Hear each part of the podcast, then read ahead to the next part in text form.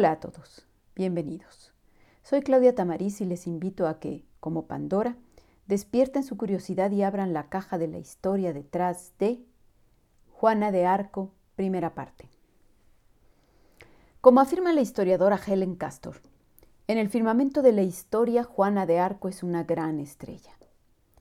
Muchos estamos familiarizados con la extraordinaria vida de la llamada doncella de Orleans, una campesina nacida en la aldea de Don Remy, que guiada por voces celestiales se presentó ante el delfín Carlos, el heredero al trono de Francia desposeído por los invasores ingleses, y lo convenció de entregarle el mando de un ejército para echar a los anglosajones del territorio francés y acabar así con la guerra que asolaba Francia desde hacía casi 100 años. La historia de Juana de Arco está bien documentada porque se convirtió prácticamente en una leyenda apenas transcurridos unos años de su muerte.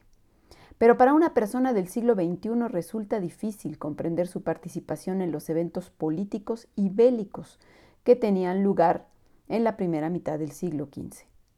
¿Cómo entender desde nuestra visión contemporánea esa fe que transformó a una simple campesina en una líder? ¿Qué fue lo que hizo que un grupo experimentado de comandantes militares la siguieran? ¿Cómo interpretar el llamado celestial que guió sus acciones y que la llevó a cambiar el curso de la historia?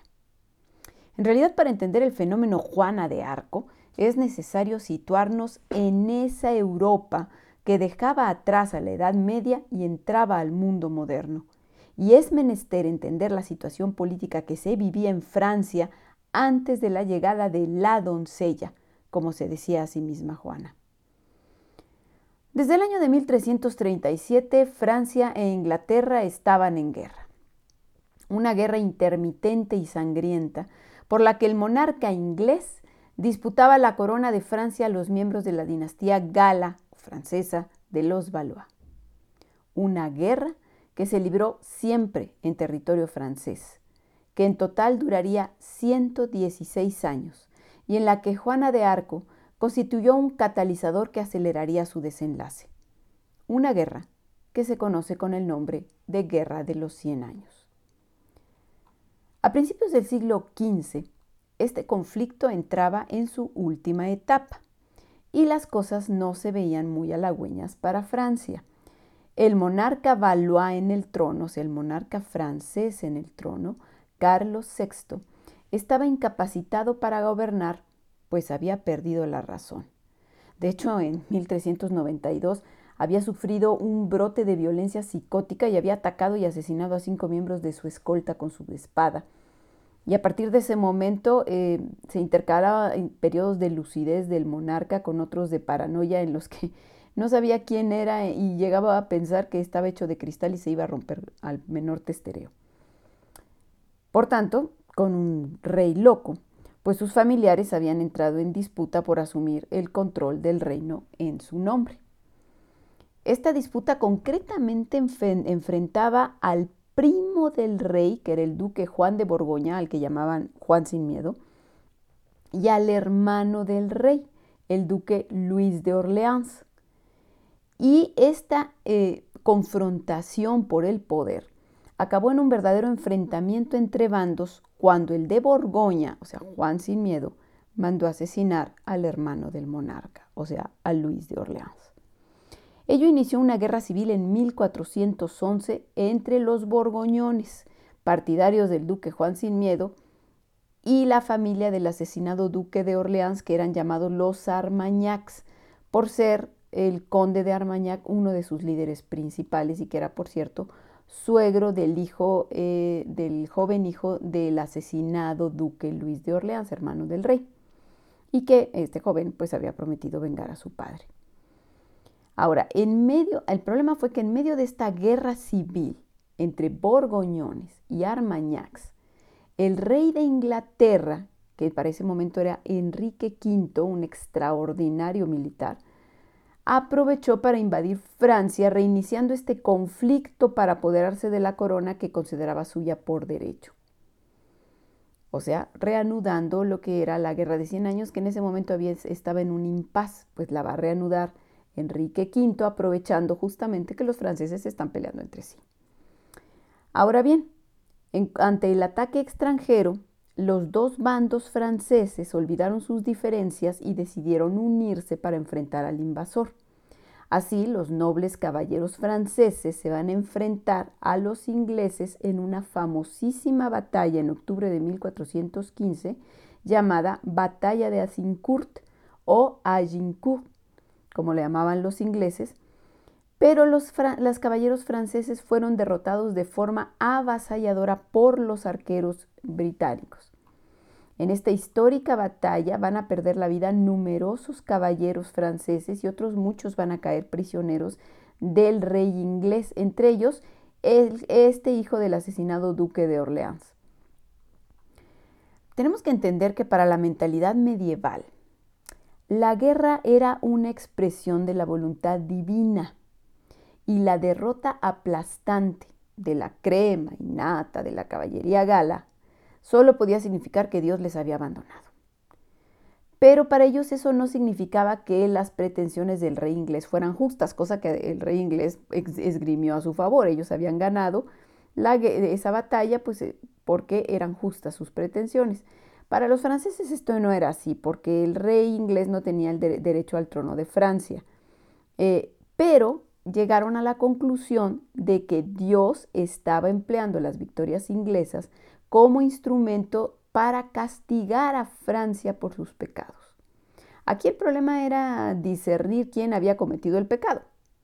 Y por supuesto, las dos facciones en conflicto, esto es los Armagnacs y los Borgoñones, se inculparon mutuamente de ser culpables de ese castigo divino que les infringieron en Azincourt. Esto pues revivió el conflicto interno eh, que tenían Borgoñones y Armagnacs y para 1418, es decir, tres años después de la famosa batalla, eh, la situación en la corte había cambiado un poco. O sea, estaban peleándose todavía Armagnacs y, eh, y Borgoñones, pero habían cambiado un poco las cosas.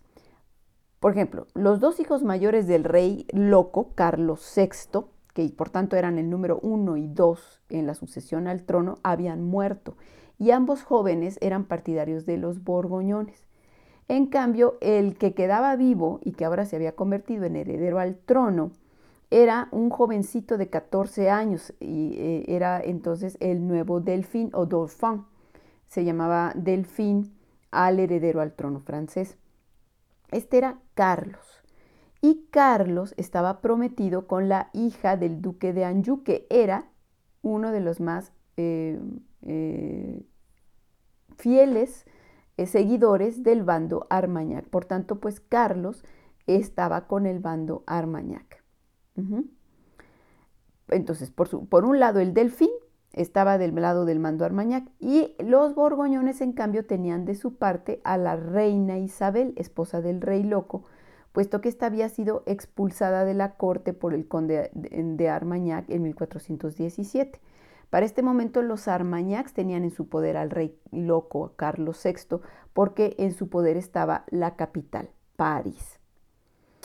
Bueno, eh, para este año, 1418, estos enfrentamientos internos le permitieron al rey inglés colarse nuevamente por la puerta de atrás. Se había eh, retirado momentáneamente, pero regresó de, su país para atacar y empezó a avanzar desde la costa hacia el interior, tomando fortalezas y ciudades de lo que era el ducado de Normandía, que era esa región al noroeste del país, que era la más cercana, digamos, al Canal de la Mancha que separaba Francia de Inglaterra. El problema es que ahora los bandos en pugna, los borgoñones y los armagnac, ya no parecía importarles el avance inglés, a, diferencia de, de, la ocasión anterior, de tres años antes, porque estaban demasiado ocupados en disputarse París. De hecho, para mayo de ese mismo año, los borgoñones tomaron la capital y se apoderaron del rey. Y, además efectuaron una verdadera matanza de los, eh, de los que encontraron en París partidarios del bando Armagnac, entre los que cayó su líder, el conde de Armagnac. Pero el delfín había logrado huir con el resto de sus partidarios y se habían, se habían huido hacia el sur y se habían instalado a 160 kilómetros de París en la ciudad de Bourges donde pues de alguna manera eh, es, instalaron su cuartel general, ¿no? su base. Entonces, para 1418, en pocas palabras, Francia estaba dividida en tres territorios. Uno de ellos era el del duque de Borgoña, que dominaba la parte norte y este del país. El Delfín y los Armagnacs controlaban el centro y el sur. Y el rey Enrique V de Inglaterra, que ya de por sí era dueño de una zona del sur oeste, eh, que era Gascuña, eh, estaba avanzando por el lado noroeste, por Normandía. Entonces había tres territorios en tres manos distintas. Y el rey inglés, para enero de 1419, que seguía avanzando por Normandía, tomó la capital de Normandía y que además era la segunda ciudad más importante del reino, la ciudad de Rouen, y llegó a menos de 50 kilómetros de París. Para julio de ese mismo año ya estaba a 30 kilómetros de la capital. Ahora sí, Armagnacs y Borgoñones se dieron cuenta de que los tenían demasiado cerca al enemigo y decidieron una vez más tratar de lograr una tregua para enfrentarlo. Entonces se, acordó que los dos eh, comandantes de, estas dos fuerzas, de estos dos bandos, que eran el duque Juan Sin Miedo por el lado de los Borgoñones y el delfín Carlos por el lado de los Armagnacs, se encontraran para eh, establecer una tregua el 10 de septiembre de 1419 en medio de un puente eh, es en Montereau-Follion. Pero, desgraciadamente, se trataba de una trampa que le habían tendido al Borgoñón, pues cuando se encontraron este y el delfín y el duque se inclinó a besar la mano del heredero, le clavaron un hacha en el cráneo, lo mataron. Este suceso cambió totalmente las cosas porque acabó totalmente con la posibilidad de un acuerdo entre Borgoñones y Armagnacs y de hecho decidió el futuro inmediato de la Guerra de los Cien Años. Vamos a ver por qué. Lo que sucedió era un asesinato y empezaron a culpar al delfín Carlos de asesino. Eh, entonces, bueno, eh, los borgoñones se plantearon y, concretamente el hijo de Juan Sin Miedo, del duque Juan de Borgoña, que acababa de morir asesinado, eh, tuvo que tomar una decisión porque aquí había un problema. En el momento en que muriera el rey Carlos el Loco, Carlos VI, el heredor, había dos opciones para heredar el trono de Francia. Una era Carlos el, delfín que acababa de asesinar a su padre. La otra, pues era el rey de Inglaterra que estaba invadiendo su, país. Pues el joven, el joven, Felipe, que así se llamaba este, el hijo de, Juan, de Juan Sin Miedo, o sea, el nuevo duque de Borgoña, tomó su decisión y en mayo de 1419 decidió apoyar a Enrique V, al invasor, como heredero legítimo al trono de Francia. Y esto decidió la guerra por un término, por un periodo, eh, por el siguiente periodo, hasta terminar la guerra de los 100 años. O sea, la, guerra entonces estaba entre los que defendían al, delfín Carlos, los Armagnacs, contra los ingleses aliados al otro grupo francés, el de los borgoñones. En fin, eh, este acuerdo se firmó entre, entre, Enrique V y Felipe de Borgoña, se firmó en Troyes el 21 de mayo de 1419 y se obligó al rey Carlos, al perturbado rey Carlos, influido por su esposa, la reina Isabel, que estaba del lado borgoñón, eh, a que reconociera al monarca inglés como su heredero y se acordó que Enrique no solo se convirtiera en el, heredero al trono, sino que eh, con carácter de inmediato este, se convirtiera en regente del reino por la incapacidad del monarca. Y para sellar el pacto, el rey inglés contrajo matrimonio con Catalina, hija de Carlos VI, para que sus descendientes, los descendientes de este matrimonio, pues ciñeran ambas coronas, la corona de Inglaterra y la corona de Francia. Con este tratado de Troyes, pues se negó la legitimidad de Carlos el Delfín como heredero al trono de Francia, y en cambio se decidió que lo iban a perseguir como criminal. Bueno, pues así estaban las cosas en 1419. Para 1422 eh, habían ocurrido otros cambios importantes en el escenario. Para ese momento resulta que el rey inglés Enrique V había muerto y apenas dos meses después murió también el rey francés, el loco, Carlos VI. Con esto, pues Enrique no llegó a haber cumplido su sueño de sentarse al trono francés, pero para entonces ya tenía un heredero porque en diciembre del año anterior había nacido un, le había nacido un hijo eh, de, habido con la, con la hija de Carlos VI, la princesa Catalina, ahora reina de Inglaterra, em, que también fue bautizado con el nombre de Enrique y que bueno, en cuanto murió su padre, pues se convirtió en Enrique VI. Y sus tíos, los hermanos del rey muerto, se convertirían en sus protectores y defensores de sus intereses. Particularmente Juan, duque de Bedford, el hermano mayor, sería quien continuaría la lucha en Francia contra los rebeldes armagnacs para poder sentar a su sobrino en el trono y coronarlo y que fuera definitivamente el rey de Francia. Eh, pero a su vez, en este mismo año de 1422, Carlos ya había contraído matrimonio con su, con su prometida María, hija del, duque de Anjou, que para ese momento ya había muerto, pero su viuda, Yolanda de Aragón, era una de sus más eh, poderosas partidarias. Ahora, un hecho era indiscutible. Con la muerte de Carlos VI, ahora Carlos VII, pues debía ser el nuevo rey de Francia. Y bueno, eh, los, los se encargaron de difundir ahora su nuevo estatus, eh, que se proclamara su nuevo estatus.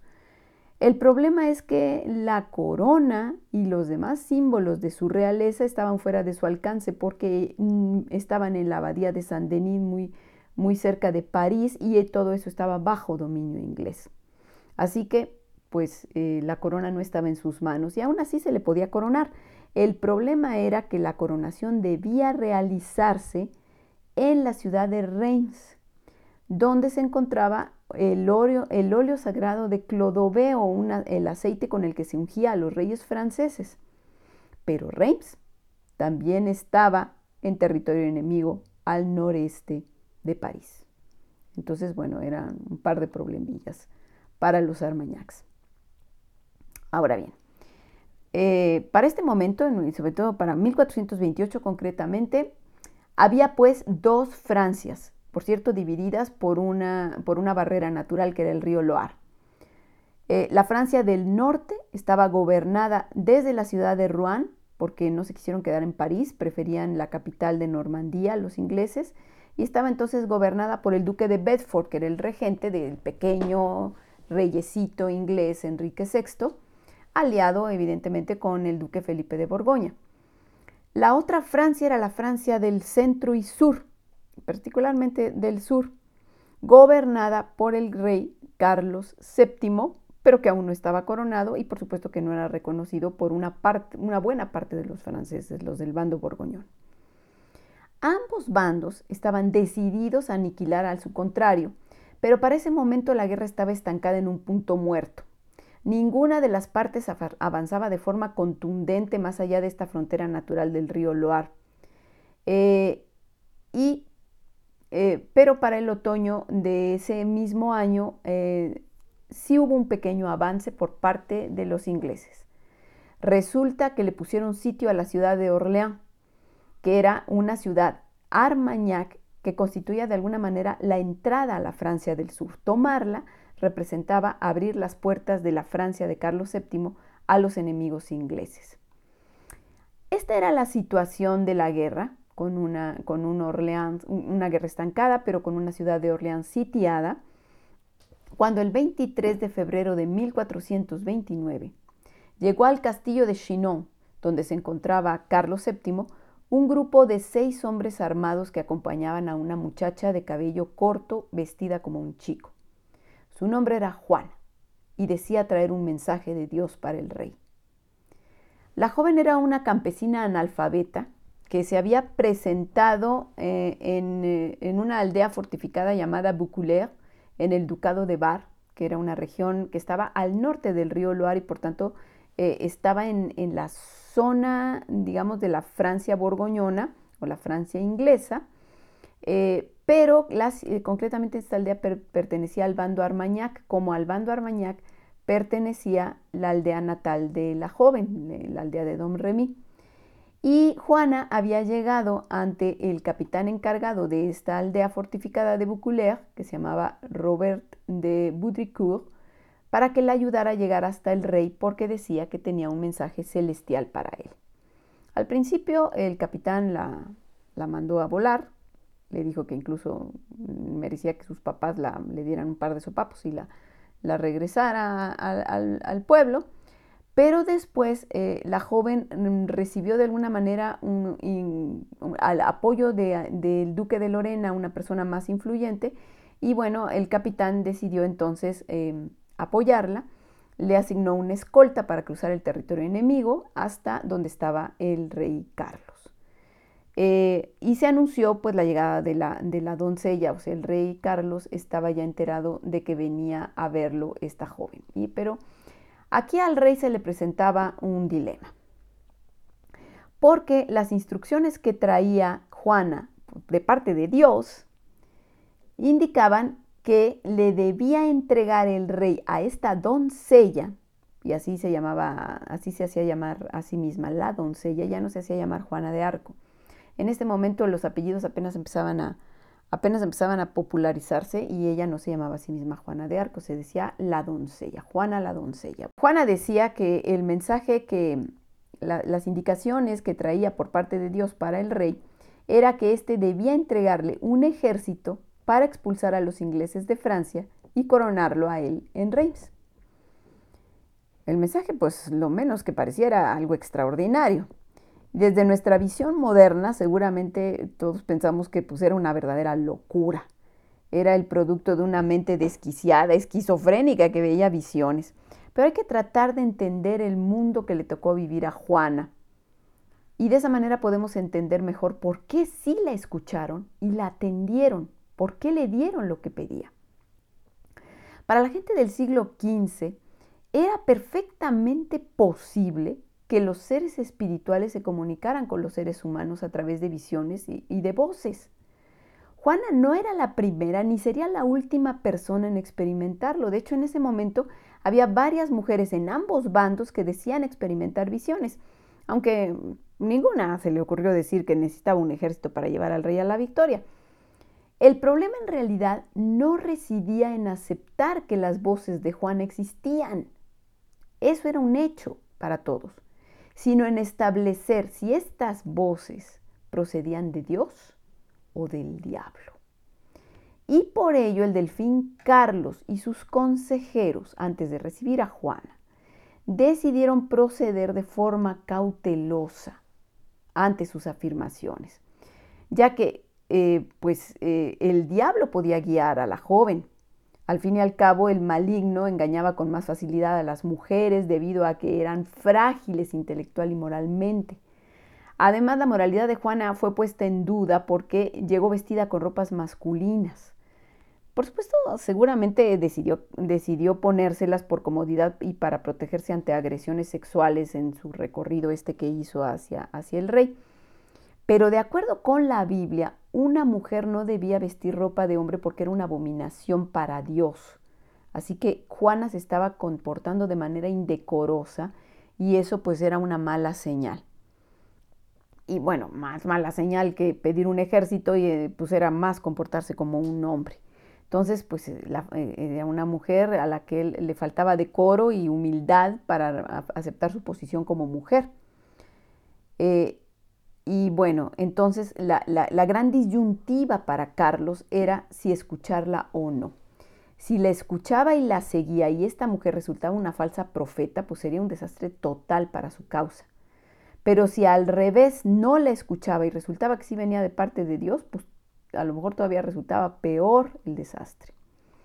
Entonces decidió, para tomar, para ver si la seguía o no la seguía, pues pedir la opinión de expertos. Y esos expertos provenían de la Universidad de París, la universidad más prestigiada del momento, que por cierto, esos expertos estaban igualmente divididos en los dos bandos en lisa. Había, había quienes estaban de parte de los borgoñones y quienes estaban de parte de los armañacs, así que se pidió, se consultó a los que estaban de parte de los armañacs. Los expertos consultados entonces decidieron ponerla a prueba. Lo primero que quisieron hacer fuera comprobar su virginidad cosa que hicieron eh, dos damas de la corte. Eh, y bueno, había que comprobar su virginidad para ver que fuera realmente una mujer virtuosa. Una vez conformado que era una confirmado que era una doncella, o sea, una pucelle en francés, procedieron a interrogarla para determinar si era una mujer devota de Dios y también para conocer la naturaleza de su mensaje. Eh, era entonces el mes de marzo y pasaron tres semanas en, que la estuvieron interrogando en la ciudad de Poitiers.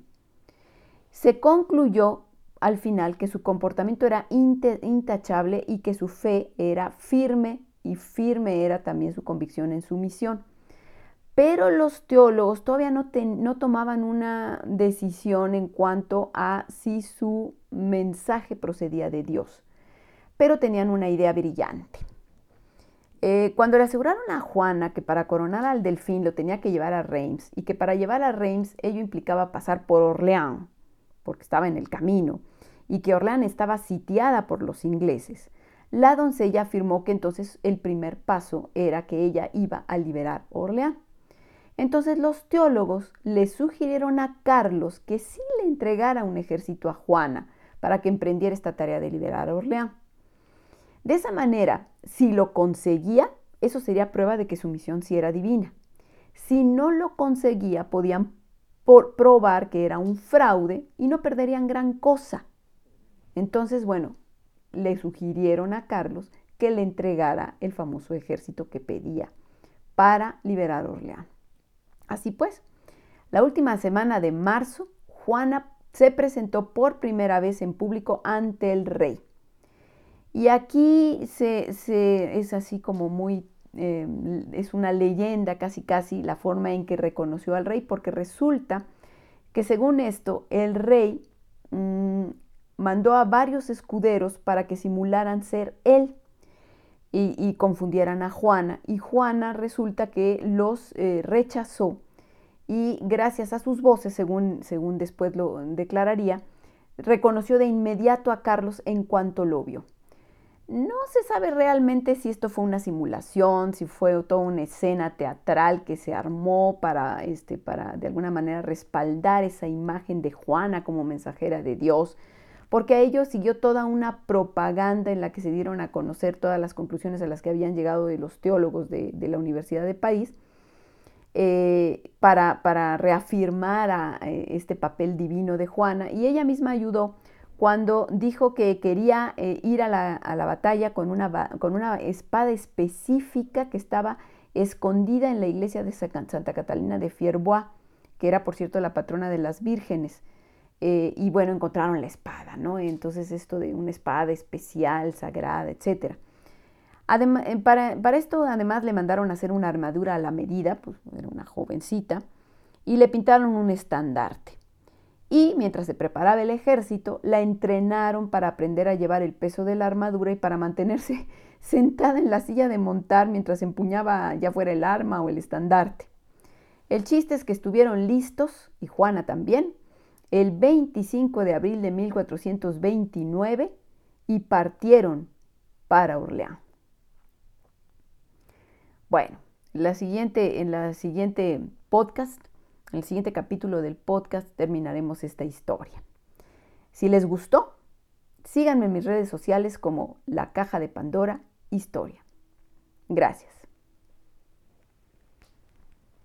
La Caja de Pandora Historia, segunda parte, podcast Juana de Arco. Hola a todos, bienvenidos. Soy Claudia Tamariz y les invito a que, como Pandora, despierten su curiosidad y abran la caja de la historia detrás de Juana de Arco, segunda parte. En el capítulo anterior eh, nos quedamos eh, platicando la historia de Juana de Arco en el momento en que parte para, para liberar la ciudad de Orleans que se encuentra sitiada por los ingleses. Em, cuando Juana está a punto de llegar a Orleán con su ejército, la ciudad ya sabe de su existencia, ya llegó la, su fama ante la ciudad y la, y la, conocen tanto los ingleses como los franceses. De hecho, Juana había dictado una carta antes de salir para, para Orleán pidiendo a los ingleses que se rindieran o amenazándolos con que los mataría a todos. Así que el bando sitiador pues la conocía bien y la veía como una loca o como una bruja. Y no escatimó insultos contra ella cuando ésta llegó y, burlando el sitio, entró en la ciudad. En cambio, pues los ciudadanos de Orleans pues la recibieron como una santa, confiados en su éxito. La batalla por liberar a Orleans inició el 4 de mayo y para el día 6 los ingleses ya estaban acorralados dentro de los muros de una fortificación en las afuera de Orleans que habían tomado meses atrás cruzando el río. Ellos eran ahora los sitiados. ¿Cuál había sido la estrategia de Juana para vencerlos? Pues simplemente el ataque directo, no tenía ninguna estrategia específica, era simplemente atacar. La clave de su triunfo, la fe de sus hombres en su misión y la guía de la doncella en plena batalla al frente de sus tropas, enarbolando su estandarte y animándolos a continuar. Incluso para demostrar cómo realmente era la fe lo que los movía y eh, la fe en, que, lo conseguirían guiados por ella lo que los movía, hubo un momento cuando estaban atacando esta, esta fortificación con los ingleses encerrados en ella, en que fue herida entre el hombro y el cuello y cayó. En ese instante sus hombres flaquearon y estuvieron a punto de abandonar la lucha, pero ella se incorporó, volvió a montar en su caballo y siguió blandiendo su estandarte al pie de la torre. Entonces, pues nuevamente eh, sus, hombres eh, adquirieron el ardor de la batalla, el, entusiasmo y continuaron peleando. Y paralelo a ello, se derrumbó la moral de los ingleses, el pánico se propagó entre ellos y al final del día la torre cayó en manos francesas. Para el día siguiente, las tropas inglesas se retiraron de Orleans. Así que tras seis meses de asedio a la ciudad, Orleans había sido liberada por la doncella, recordemos que así se decía a sí misma, la doncella Juana, en tan solo cuatro días. De esta manera, Dios había ratificado la legitimidad de su mensaje y, por supuesto, de la causa del delfín Carlos. A partir de ese momento, los habitantes de Orleans se convirtieron en sus seguidores más fieles y la fama de Juana corrió como reguero de pólvora. Bueno, pues tras la toma de Orleans, Juana insistió al rey en que, en que debían seguir hacia Reims. Acordémonos que el rey debía ser coronado en Reims porque ahí se encontraba el óleo sagrado de Clodoveo. Y, la misión de Juana implicaba coronar al rey, darle la legitimidad que hacía falta. Entonces, bueno, pues eh, cuando tomaron Orleans ya estaba libre el camino para, para llegar hasta Reims. Y Juana pues le dijo al rey que había que seguir hasta allá. Eh, obviamente eh, el, resto del el resto del territorio, el camino desde Orleans hasta Reims, como estaba en territorio de los ingleses, pues este, estaba lleno de fortificaciones enemigas, entonces pues había que tomar una serie de guarniciones inglesas para liberar el camino. Entonces, bueno, pues se le dio un, ejército a Juana para que lo hiciera. en un mes prepararon todo y em, y a principios de junio inició la nueva campaña. Siete semanas después, Juana y su ejército concluyeron exitosamente la labor. Juana los llevó de victoria en victoria, movida por su inquebrantable fe. Y los Armañacs, con la moral por los cielos, la siguieron movidos por su increíble determinación, su valor y su carisma. Fue entonces cuando Carlos, Carlos VII, que todavía no era coronado, emprendió el camino hacia Reims sobre territorio inglés, pero sobre territorio inglés liberado.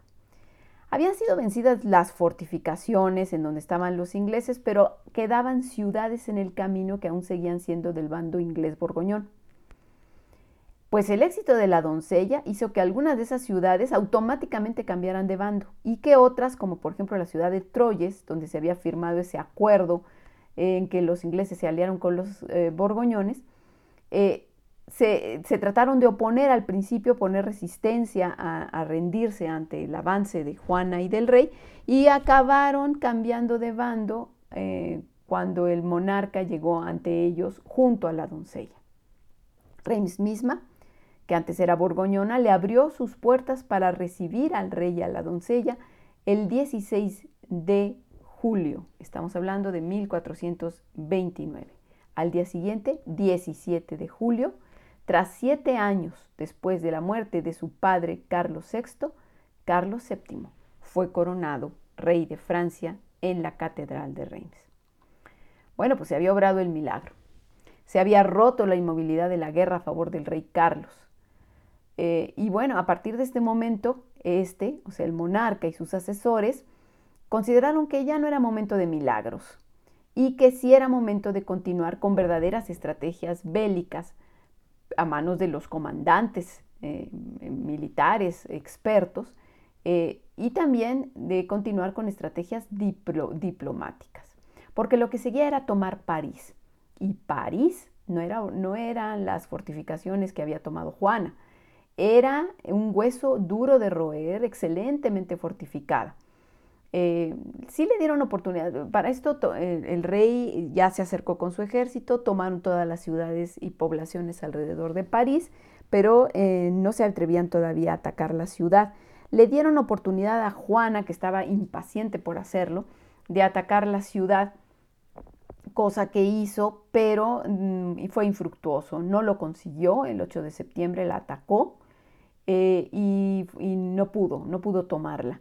Eh, incluso fue herida en la pierna, aún así intentó volver al, frente a, volver a atacar, pero el rey ya se lo impidió eh, y, pues de hecho él decidió dejar allí a sus, a sus generales, a sus militares y regresar a sus posesiones del sur para optar por una estrategia más bien diplomática. Y es que pasaba lo siguiente.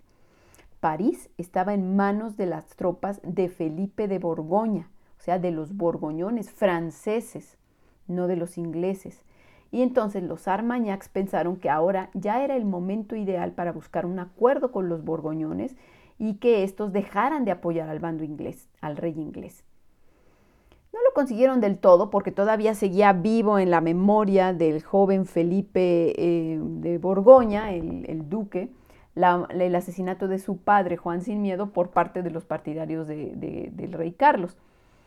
Pero sí consiguieron eh, una tregua y es que el, duque de Borgoña no estaba ya tan interesado en el conflicto con los, eh, con los Armagnacs concretamente, porque em, pasaba lo siguiente, el duque de Borgoña era también dueño, aparte de ser dueño del ducado y el condado de Borgoña que estaba al oeste, era dueño de Flandes al norte, lo que hoy es Bélgica, al norte de Francia y ambicionaba apoderarse de los Países Bajos, todavía más al norte, o sea, Holanda.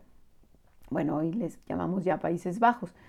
Así que eso hacía que estuviera muy ocupado en ese conflicto con los Países Bajos y que Francia no fuera su prioridad. Por consiguiente, sin romper el pacto con Inglaterra, firmó una tregua con los Armagnacs.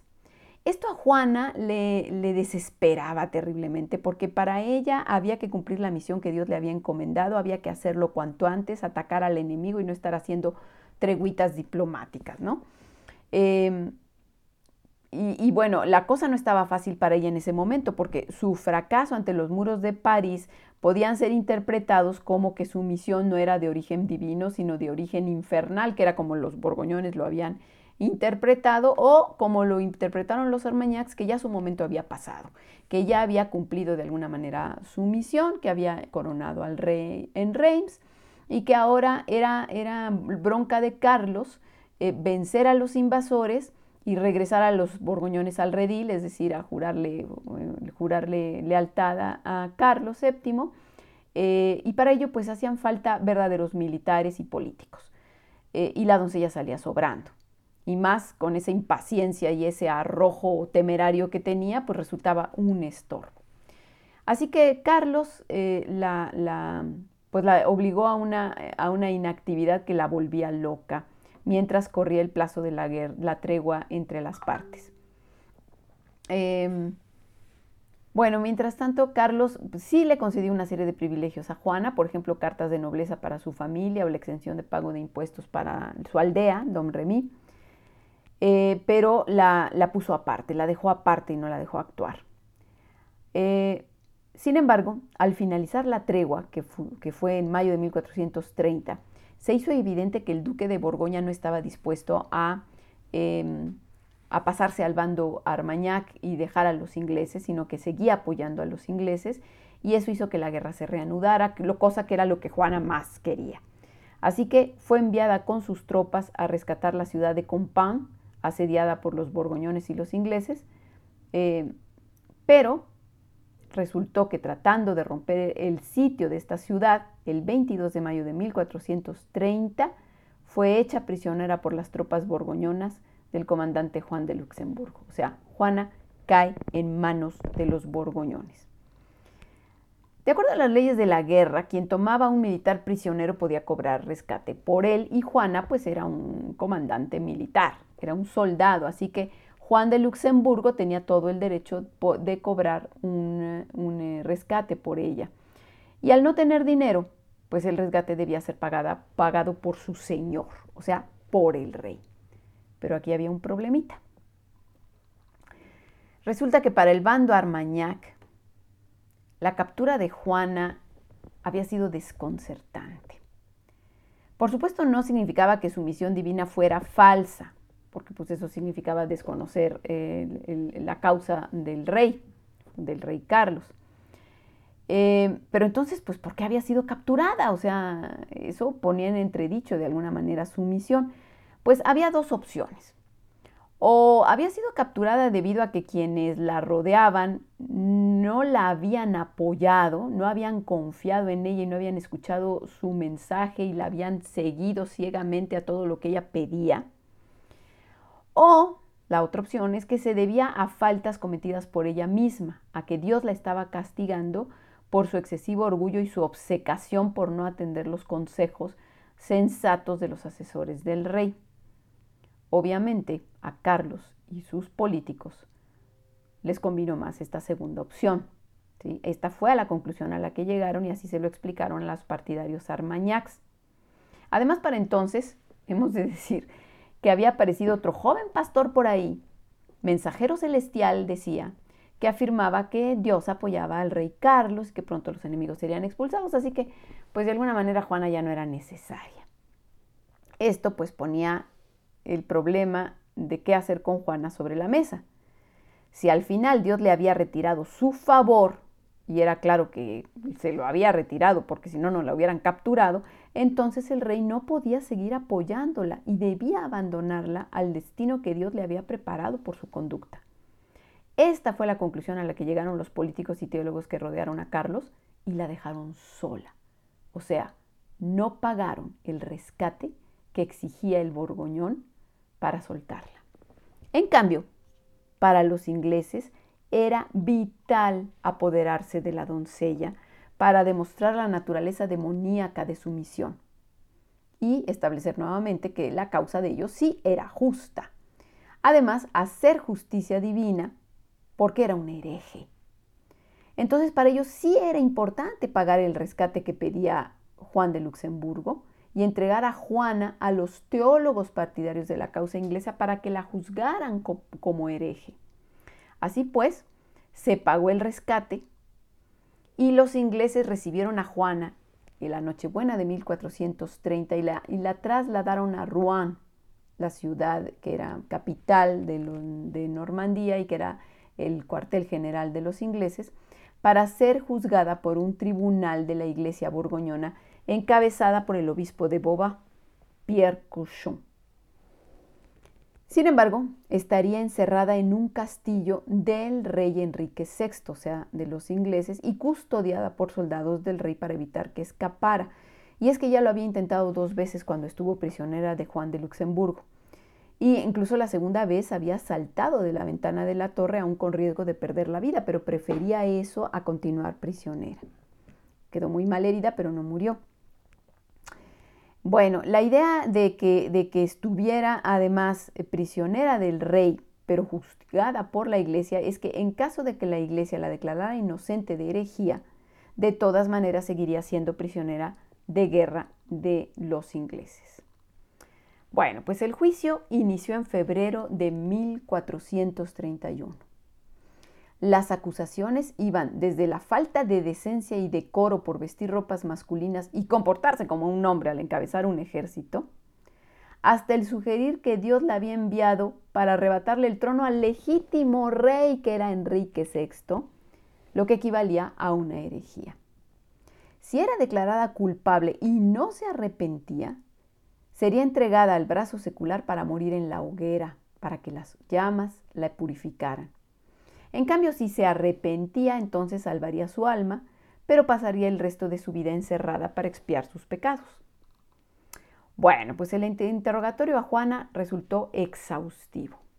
Ella estuvo dispuesta a contestar todo lo relativo a sus creencias, a su infancia, cómo llegó ante el rey, pero se mostró firme en no responder nada relativo al mensaje que recibió por, por parte de Dios para el rey, ni sobre cuáles fueron los canales a través de los cuales Dios se comunicó con ella.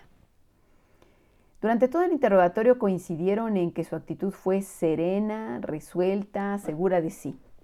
Pero, pues finalmente ante la presión, declaró que Dios se comunicaba a ella mediante voces que ella escuchaba y que le pertenecían a dos santas, Santa Margarita y Santa Catalina.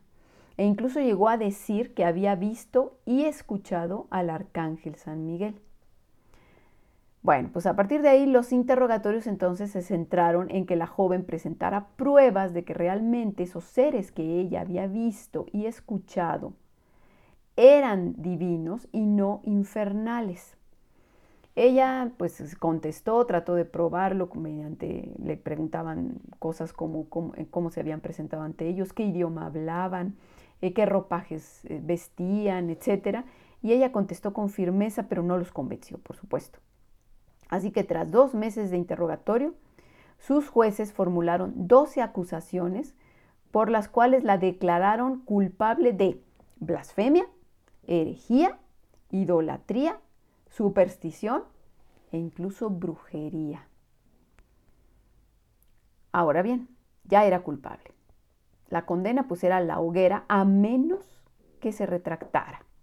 Así que lo que seguía era convencerla de su culpabilidad y hacer que se arrepintiera para salvar su alma. Ahora, durante todo su juicio, Juana fue encerrada en condiciones terribles y humillantes. Tenía grilletes puestos todo el tiempo y dos guardias la vigilaban en el interior de su celda, aparte de los que estaban afuera de la misma. Obviamente los guardias se la pasaban burlándose de ella, la manoseaban, no tenía intimidad alguna. Se le negó auxilio espiritual durante todo el proceso como una forma de presión para que, para que confesara. E incluso el obispo Couchon le negó la posibilidad de escuchar misa si no se cambiaba el atuendo masculino por ropas de mujer, a lo que ella se negó. Y es que el jubón, la camisa y las calzas, la ropa de hombre, le ofrecían algo de protección ante los manoseos.